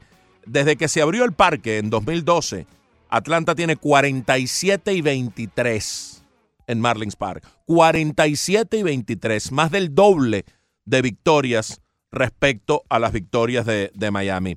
Fue la séptima seguida, además, desde el año pasado, la séptima victoria seguida acá en Miami. Fue en la historia la vigésima quinta barrida que le aplica Atlanta a Miami. También el historial global, más allá de, de los juegos aquí eh, en el sur de la Florida, son muy, muy favorables al equipo de los Bravos. Dominio que se ha venido a reforzar con lo que le hace Ronald Acuña a Miami. El muchacho le batea a Miami 324 con 10 honrones, 26 impulsadas, 23 anotadas, 1047 de OPS en 27 juegos nada más. Eh, es eh, una cosa notable lo que hace Acuña. Ayer dio ese honrón contra eh, Romo con un slider que no fue un mal picheo. Hay que darle crédito a Acuña por ese picheo que estaba rompiendo bien y no fue que se quedó colgado, el auténtico slider colgado. No, no fue. Hay que darle crédito a Acuña por haber hecho esa conexión. Un misil de 112 millas que empató el juego y eventualmente pues Atlanta ganó en extra inning. Los Marlins volvieron a caer en el último lugar de carreras producidas durante la temporada. Hemos llevado este tracking durante toda la temporada. Tiene 221, quedó ya en el, el lugar 34 por debajo de los Tigres de Detroit. Ellos han estado allí pues tratando de salir de ese mal paso. Y con respecto al promedio de bateo, para cerrar los numeritos de los peces, están en el puesto número 24 con 235 de bateo global. Otras cosas notables ayer en las grandes ligas, los cuatro jonrones consecutivos de los nacionales de Una Washington. barbaridad, qué locura. ¿eh? El juego llegó una a una al octavo. Nadie sospechaba que iba a haber esa erupción repentina. Y vinieron Howie Kendrick en cuenta de 2 y 2. Fue en un lapso de 7 picheos. En 2 y 2, Kendrick despachó un tablazo de 421 pies de distancia. En una bola sin strike, Jake, eh, Tria Turner, 425 pies. También en una bola sin strike, Adam Eaton, de 402 dos pies. Y el cuarto sucesivo de Anthony Rendón, en cuenta de un strike sin bola, de 391 pies. Uno tras otro, tras otro, tras otro, en un lapso de siete picheos para convertir en ganador a Stephen Strasburg, que había pues lanzado siete innings muy buenos. Y Washington se convierte en la primera franquicia que hace esto dos veces en la historia, Wow. que logra dos eh, juegos Back to back to back to back. Lo habían hecho Brian Goodwin, Wilmer Defoe, Bryce Harper y Ryan Zimmerman no hace mucho, el 27 de julio de 2017. Muy bien, y hablando de jonrones, el cubano Jordan Álvarez despachó cuadrangular de dos carreras, esto el mismo día de su debut en el segundo turno. Pero es que este muchacho venía de jugar con el Run Rock en AAA. Quemando la AAA. 23 honrones llevaban lo que va de temporada en AAA, que es más corto del tiempo que llevan las grandes ligas. Además, para que más o menos tengan una idea, el líder de cuadrangulares ahora mismo es, ah, en, la- en las ligas mayores es ah, Christian Yelich, que lleva esa cantidad. Así que este está en muy buen nivel. Este muchacho podría eh, ser realmente un, un motor de impulso para estos Astros de Houston que los ganan todos y que se consiguen todas las formas posibles de ganar a pesar de las muchas bajas que tiene en este momento el equipo también por lesiones. Nativo de las Tunas, tiene 21 años, 3.43 de promedio, 4.43 de porcentaje de envasado. Qué barbaridad. Esos 23 honrones que tú mencionas y 71 remolcadas en 56 juegos. Imagínate. Es un portento físico, Jordan Álvarez. Eh, imaginen, recuerden a Jorge Soler. Jorge Soler es impactante físicamente, pero Jordan Álvarez es todavía más alto que Soler. Mide un metro 98, atlético, fornido. Realmente le da eh, en la cara la pelota. El jonrón que dio ayer fue impresionante por todo el jardín central. Houston no se cansa de producir peloteros. Pónganle ojo, pónganle atención a este muchacho de las tunas, Jordan Álvarez. Que se va a sentir muy cómodo teniendo a Gurriel allí como, como amigo y mentor y a, a Led Mis Díaz también. O sea, él, él está bien rodeadito allí para que se sienta cómodo, que lo manejen entre ellos allí y lo, lo apapachen. Ayer hubo jonrón de Edwin Encarnación que poco a poco y a la chita callando sigue poniendo números, mi querido Fernando, para eh, ser considerable y considerado para el Salón de la Fama. Este tipo de peloteros que va poniendo números y va poniendo números como Beltré, que uno de repente cuando ve los números de Beltré uno no se imagina hasta dónde llegó Beltré pasando tan por debajo de la mesa como pasó por durante toda su carrera. Sí, a Beltré que le retiraron su número el fin de semana a los Además. Rangers de Texas en una ceremonia. No pudo faltar el toque en la cabeza de eh, Elvis Andrews a, a Beltré, que no le gusta, es una cosa que lo, que lo molesta, ¿no? Eh, le causa una Lo- reacción. Dice que lo despeina. Sí. Y bueno, Encarnación sin duda es un, Una rabia. es un bateador especial. Eh, ayer dio dos honrones y el segundo fue el 400. Es el tercer activo en lograr esa cifra de cuadrangulares detrás de Albert Pujols y Miguel Cabrera, otros dos latinoamericanos. Es el pelotero número 56 en la historia que llega a 400 honrones y el honronero más prolífico desde 2012. Desde entonces, Edwin Encarnación superó a Nelson Cruz y es el que tiene más honrones en las grandes ligas con 282. Tiene- Nelson que tiró jonrón ayer. tiró honrón ayer y tiene cuatro juegos seguidos dando honrones desde que reapareció de la lista de, Lo de quiere alcanzar. lesionados. Dijo, no, no, no, yo voy a no me, yo no me quedo atrás. Tiene 371, Nelly. Exacto, y, y Cruz, que estuvo en la lista de incapacitados un rato, ya tiene 11, sumando para el equipo de los eh, mellizos de Minnesota. equipo del cual él es el único y auténtico slugger. Los demás, en un colectivo como Rosario, que vaya, lo de Rosario es notable, tiene 19 Sí. honrones, a uno justamente de una encarnación que es el líder de la Liga Americana con 20 vuelas cercas. Igual van a romper el récord de las grandes ligas. Van camino a romper el récord de las grandes ligas los Twins. 36 años, Edwin Encarnación, llega a 500 honrones. Es probable. Es probable. No da signos de decaimiento. Ah, ah, sí, ha tenido un muy buen ritmo de cuadrangulares. Lo que ha bajado es el porcentaje de bateo, pero ha tenido, sigue un buen ritmo de cuadrangulares. Yo creo que este es material del Salón de la Fama. Yo creo que al final, cuando vayamos a ver los números, vamos a terminar viendo un pelotero del Salón de la Fama. Yo creo que le van a hacer falta los 500 honrones para Salón de la Fama. Yo ahora mismo creo que no, pero va- puede ir para allá. Y si llega a 500, creo que, que es un número... eh, aunque no hay hoy día números automáticos, creo que en el caso de Encarnación sí lo será. El que dio un batazo monstruoso que se terminó comiendo un pez es Mac Muncy. Mm, Ay, sí. fue- Fue tan largo que se lo terminó metiendo en la boca a un robalo que venía por ahí. No, los robalos creo que son de río. No sé Sí, qué eso es de río. Sí. Una, tilapia. muchachos. Ay, qué horrible. El caso es que generó la ira y la furia de Madison Bumgarner con ese tablazo. No le gustó a. Madison Nada, Bumgarner que le sacaran la bola de esa Ay, manera mamá. tan Ay, mamá. Una rabia.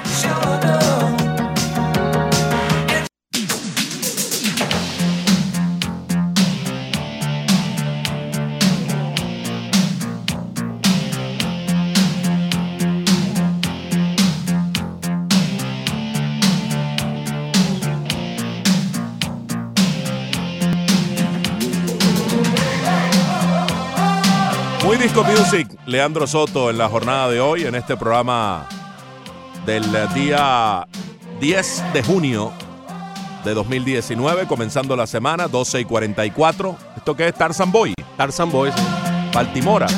Baltimora. Eso me cansé yo de bailar cuando tenía 18 ¿Sí? años. Sí, uh. Te volvías loco en la fiesta. No, no, con no, no. ¿Ah? No llegaba ahí, pero. Pero había que bailarla. Esa era la que más ponían esa el Tarzan Boy. ese. Sí, ese es un clásico de, de La la- de la discotecas. ¿Cómo, cómo se bailaba eso, brother? Era, era esa y, y, oye, abre tus ojos, mira hacia arriba. Entonces tú, tú ibas por una discoteca y oía 70 veces esta y 89 veces oye, abre tus ojos. Y después Funkin' Town. Qué buena época aquella, ¿no? Oh, sí, te, te repetían y Con te dos canciones hacías una fiesta. Hacían una fiesta. No, no, era una discoteca que era peor, pues la fiesta todavía, ¿no? Pero bueno. ¿Tú mezclabas esos temas? No, no, Barreza, ya a esta ¿No? altura no. No, pero ¿de dónde sacaste tú? del de- house DJ techno- Panda no es de esa del época. house techno para... Ven acá, ¿de dónde sacaste tú a Baltimora? Porque yo tenía tantos años que ya se me había olvidado que existía. Acuérdate, bro, que siempre tenemos bajo la manga una cartica. Pero Muy esos son los Orioles de Baltimora. No son ¿Tienen los Orioles. ver? No, No son Ah, Orioles. Vamos a ver qué opina Carlos Mena de todo esto. Hola, Carlos, ¿cómo estás? Ca- Ca- Carlos, que además es un amante de la música clásica. Muy buenas tardes, placer saludarle. ¿Qué tal fin de semana? Muy bien, ¿y tú? Saludos, Carlos. Gracias, gracias al creador, pues aquí estamos y lamentando lo de Ortiz, Seguro. porque todavía me tiene resentido por lo que hizo en el 2004 contra los Yankees. Hmm. Todavía no, recuerdo, no lo recuerdo muy agradable. No desbarató. Allí comenzó a construir, la- la- o sea, digamos, la leyenda se afianzó, la leyenda de Ortiz. Correcto. Sí, porque en el 2002 le dieron de baja los mellizos. Sí. Entonces lo tomaron en el 2003 los Boston. Muy acertada la decisión de tío Epstein, que fue el constructor del Boston para que rompiera la famosa maldición. Así es. Yo referir al caso del que, que- que hay pers- personas que piden que los juegos se suspendan cuando hay una, una ventaja considerable. Fíjese que en agosto 5 del 2001, un juego entre Seattle, ¿se acuerda de ese Seattle que ganó 116 juegos? Estuvieron en un juego para romper la marca. Iban ganando 12 a 0 en el sexto inning.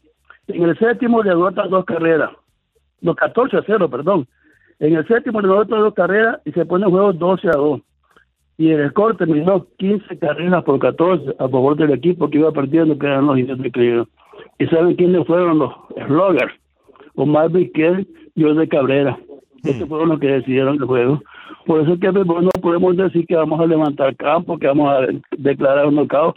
Los knockouts comenzaron con los Juegos Olímpicos, los Juegos de la FEMBA o FIBA, porque los equipos no llevaban muchos jugadores porque tenían que viajar, el desgaste físico de esa gente en los Juegos Olímpicos, en los Juegos Panamericanos, pero la Liga no tiene por qué cambiar. Fíjense que ha habido scores. En 18 de enero, bueno, sí, en, en un juego que los Rockies le ganaron a Florida, 18 carreras por 17 en el, el 2008. 18 carreras por 17. Mm. Un juego que aparentemente sabe. Y hay un juego del 99, Cincinnati 24, los Rockies 12 carreras. Ahora, con relación a la, a la adjudicación de un juego, cuando un pitcher es sacado y deja en desventaja el equipo, no vas a darle el, ganador al, equipo, al, pitcher que, que, releva, siendo que ese equipo va a ser el, el closer, en caso de que sea, de que sea eh, no, que no sea Jontín, que sea Visitor. Y la otra cosa, pues, que eso está en la regla 10-17, 10.17, se le acredita, aunque, aunque deje el juego partido, lo deje empatado y lo gane en la siguiente bateada, el resultado se le acredita al último lanzador. Muy buenas tardes, saludos. Buenas tardes, gracias, Carlos. Saludos, Calito. Tenemos a Rolando en línea. Bienvenido, Rolando. Buenas tardes, brother. Buenas tardes, Fernando. Buenas tardes. Sí, eh, no, para hacerte un comentario y una pregunta, hacerle. Eh, el comentario sobre el Pati. Este, el intento de asesinato este del Pati, y si no, que lo inve- investiguen bien, porque es un intento de asesinato. Eso no es robo. Eso no es robo. En un lugar público, si una persona como esa, no se le, no se le hace un robo. Sí, eso, parece. eso tiene cola. y, y lamentamos lo que le ha pasado y eso no, no demuestra que nadie está exento a ese tipo de situaciones. La pregunta, eh, se sabe que, que Freeman, Freddy Freeman, la primera base de Atlanta, vaya, es, es un asesino contra los pitchers de Marlins. Mi pregunta es, ¿qué le batió a Freddy Freeman al desaparecido Joséito Fernández? Gracias, brother, gracias, Fernando. ¿Qué le batió Freeman a Joséito Fernández? Ya te lo vamos a investigar por aquí. Seguro que sí. Norma, bienvenida. ¿Cómo estás? Sí, bueno, buenas tardes, ¿cómo están? ¿Cómo está? ¿Cómo le va? Eh, mira, que bien, bien. Eh, ¿qué ustedes piensan de, que siga Conley ahí de relevista? Con un PRI de siete y pico, perdido ya seis juegos. Y lamentablemente ya no tiene opciones y me dijeron, a los, Juan Martín me dijo que no quedaban opciones para bajarlo. Eh, ¿Usted no cree que deberían darle release y poner a alguien en el bullpen que, que sí puede hacer el trabajo? Como por ejemplo Quijada o alguien de las menores. Bueno, lo han estado aguantando Norma precisamente porque hay que darle release y tú no quieres eh, perder a un pelotero que tiene la proyección de talento. Por eso es que lo han seguido manteniendo allí, ¿no? Adam Conley. Eh, claro, eh, se, te presentan situaciones muy complicadas porque no tienes la profundidad, pero precisamente por eso es que no, no, lo han, no lo han bajado, porque es perder ese talento que está ahí latente, tú lo sabes que está, eh, no está pasando por un buen momento, pero entonces va a pasar o puede pasar que lo dejes libre, lo tome cualquier otro equipo, empiece a brillar allá, empiece a brillar allá, entonces todo el mundo te diga, mira, mira lo que perdiste, mira lo que dejaste ir. Entonces, eh, tienen que el- las oportunidades suficientes como para poder decir, bueno, mira, ya, hasta aquí. Y él hace picheos impresionantes. Él ah, tiene momentos de, de- de lucidez, pero eh, realmente el saldo global en la campaña es bastante negativo. Llegar a ese punto que tú comentas, no sabemos cuál será, pero, pero creo que no le queda mucho trecho para que tomen una decisión definitiva respecto a Conley. Mira, hasta José Fernández recibió castigo de Freddie Freeman. De 23-8 le batió Freeman a Joseito con dos honrones, cuatro impulsadas, 348 de promedio. Pero uno mira y se queda impresionado. José Ureña ha recibido cuatro honrones de, de, de Freddie Freeman, 423 de promedio. Wow. Adam Conley, siendo zurdo, de 21-10, 476. Wei Jin Chen, de 28, 400 de promedio. Harlin García, de 11-5, 455 de promedio. Kellet Smith, de 6-4, con un honrón, 667. Óyeme, persona no grata en Miami, Freddie Freeman. No, no, no, es ¿cómo un criminal. sí, sí, sí, es un criminal. Yo, a mí cuando me dicen, no, porque son los bravos, no, no, es Freddy Freeman que la tiene cogida con el equipo. Que, que de verdad que lo de Freeman es absurdo contra el equipo de los Marlins. Antes de ir al fútbol y esas notas que quieres destacar, Broderick, José Antonio Mora respondió a la encuesta y dijo, claro que sí, afortunadamente desde el inicio de estos playoffs di como campeones a los Raptors. Eh, desde que se le sumó Gasol supe que esa adición sería fundamental en un campeonato, dice José Antonio Mora. Envía saludos el cubanísimo Yandri Rivas, igual para ti. También escribió David López en sintonía desde Coro en Falcón, Venezuela, seguramente a través de nuestra aplicación o la página web. Gabriel Milanés, ¿qué saben ustedes del cubano que debutó ayer con los Astros? Ya le respondimos. Ya le respondimos por, por adelantado sin haber visto el tweet. Jordan Álvarez. Pónganle atención, pónganle ojo a ese nombre. Tiene un poder brutal. Portugal ayer venció 1 por 0 a Holanda y se declaró campeón de la Copa de Naciones de la UEFA. El gol fue de Gonzalo Guedes en un partido que tuvo oportunidades de lado y lado y si hay que sacar algo en claro de este partido y quiénes fueron los de los mejores jugadores, pues hay que nombrar a Silicen y a Rui Patricio. De verdad que buenas actuaciones de ambos porteros. El equipo holandés que después del gol se sintió herido y tuvo unas dos o tres oportunidades y terminó perdiendo. El equipo de Holanda, este equipo jovencito que está tratando de, de, resurgir, que bueno, otro subcampeonato en esta copa que no tiene nombre, es la primera vez que se lleva a, a efecto y que creo que surtió el efecto que se estaba buscando, que era crear un campeonato para evitar todos estos amistosos intrascendentes que habían en Europa. Como amistoso intrascendente jugó en América, Colombia le metió tres goles a Perú, termina ganando 0-3, goles de Mateus Uribe en el 23 y el 65 y de Dubán Zapata en el 94. México se impuso en un partido muy bonito, muy colorido, 3 a 2 a el equipo de Ecuador. Así que México llega con paso perfecto, a pesar de que no lució invulnerable a la Copa Oro, mientras que Ecuador, pues bueno, llega con algunos tropiezos a enfrentar la Copa América. Paraguay le ganó 2 por 0 a Guatemala, goles de Gustavo Gómez y Darles González.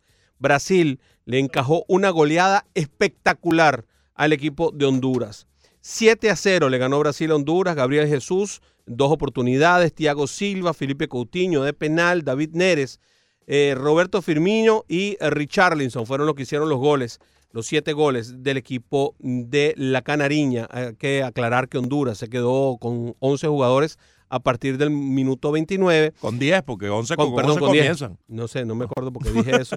y Venezuela, pues se limpió un poco la cara con una selección de Estados Unidos que demuestra nuevamente que no tiene ningún tipo de personalidad. No hay rumbo. No hay un rumbo de ningún tipo. 3 por 0 le gana a Venezuela, una de las goleadas más escandalosas que hemos visto para el equipo venezolano, que normalmente no tiende a hacer muchos goles por encuentro y que los partidos que gana siempre los gana con pocos goles, tratando de protegerse. Al final, no fue tan bueno Venezuela como el 3 a 0, ni tampoco Estados Unidos fue tan malo como el 3 a 0, pero tuvo buenas intervenciones Fariñez y también pues, un poco de mala suerte en el remate el equipo de los Estados Unidos. Sobre todo la primera media hora de Venezuela fue de altas luces, con el par de tantos, el par de anotaciones de Salomón Rondón y Sabarino, que también apareció sobre el minuto 30. Esos primeros 30, 35 minutos fueron de, de muchísimo nivel para la selección de Rafael Dudamel, que, bueno, termina su preparación para la Copa América. Colombia también obtuvo un resultado contundente 3-0 sobre Perú, que deja muy bien sembrado en el ánimo y en su preparación a la selección eh, neogranadina de cara a la Copa América. Sí, la Copa América va a ser eh, supremamente interesante. La transmisión por aquí, por tu 990 y ESPN Deportes. Vamos a estar transmitiendo cualquier cantidad de partidos. Son muchos los encuentros que vamos a estar transmitiendo. Así que ponle mucha atención. Y además la Copa Oro va a ser transmitida por nuestra hermana, la 1040M. Porque si tú quieres escuchar fútbol, tienes que escuchar Actualidad Media Group. Le quitaron cinco minutos, cinco segundos a Sebastián Vettel por una un cierre riesgoso en una curva y termina perdiendo. Por eso con Lewis Hamilton, a pesar de haber pasado de primero por la línea de, de meta, y así Lewis Hamilton se apertrecha como líder y parece que se acabó esto. Sí, muy temprano, más temprano que nunca. Se enojó el piloto alemán de la Ferrari por, por esta sanción que no entiende, que no considera justa. Eh, Normalmente no la, no, la, no la toman. Tiene razón, pero normalmente no la toman. Y bueno, en el tenis, ya les decíamos al principio, Rafael Nadal dictó cátedra el prodigio de la arcilla, pero aún ganando otra vez Roland Garros, quedó a más distancia de Novak Djokovic como el número uno, que llegó a la semifinal y en base a eso, pues eh, logra incrementar la ventaja como número uno, 12.715 puntos para Djokovic, 7.945 para Nadal. Federer asciende al tercer lugar porque gana muchos puntos, no tenía nada que defender porque no había jugado en arcilla en uh, varios años y vuelve al número 3 con 6.670 puntos. El finalista Dominic Thiem queda como número 4 y el resto de los 10 mejores, Alexander Zverev, Stefano Tsitsipas, Kei Nishikori, Kevin Anderson, Karen Kachanov y el ídolo de Leandro Fabio Fognini. Nos vamos, Fernando. Diga adiós ahí, Arreaza. Diga adiós, Leandro. Hasta luego, brother. Y mañana a las 9 nos reencontramos en Rocho Deportivo. No, te lo puedes perder. ¿Y qué vamos a ver, Ricky? Eh, Leandro pronunciando a Foñini. Ah, bueno. Afo, afo, afo. No, no, no. Spoiler alert. Espero que tengan un día para dar Grand Slam.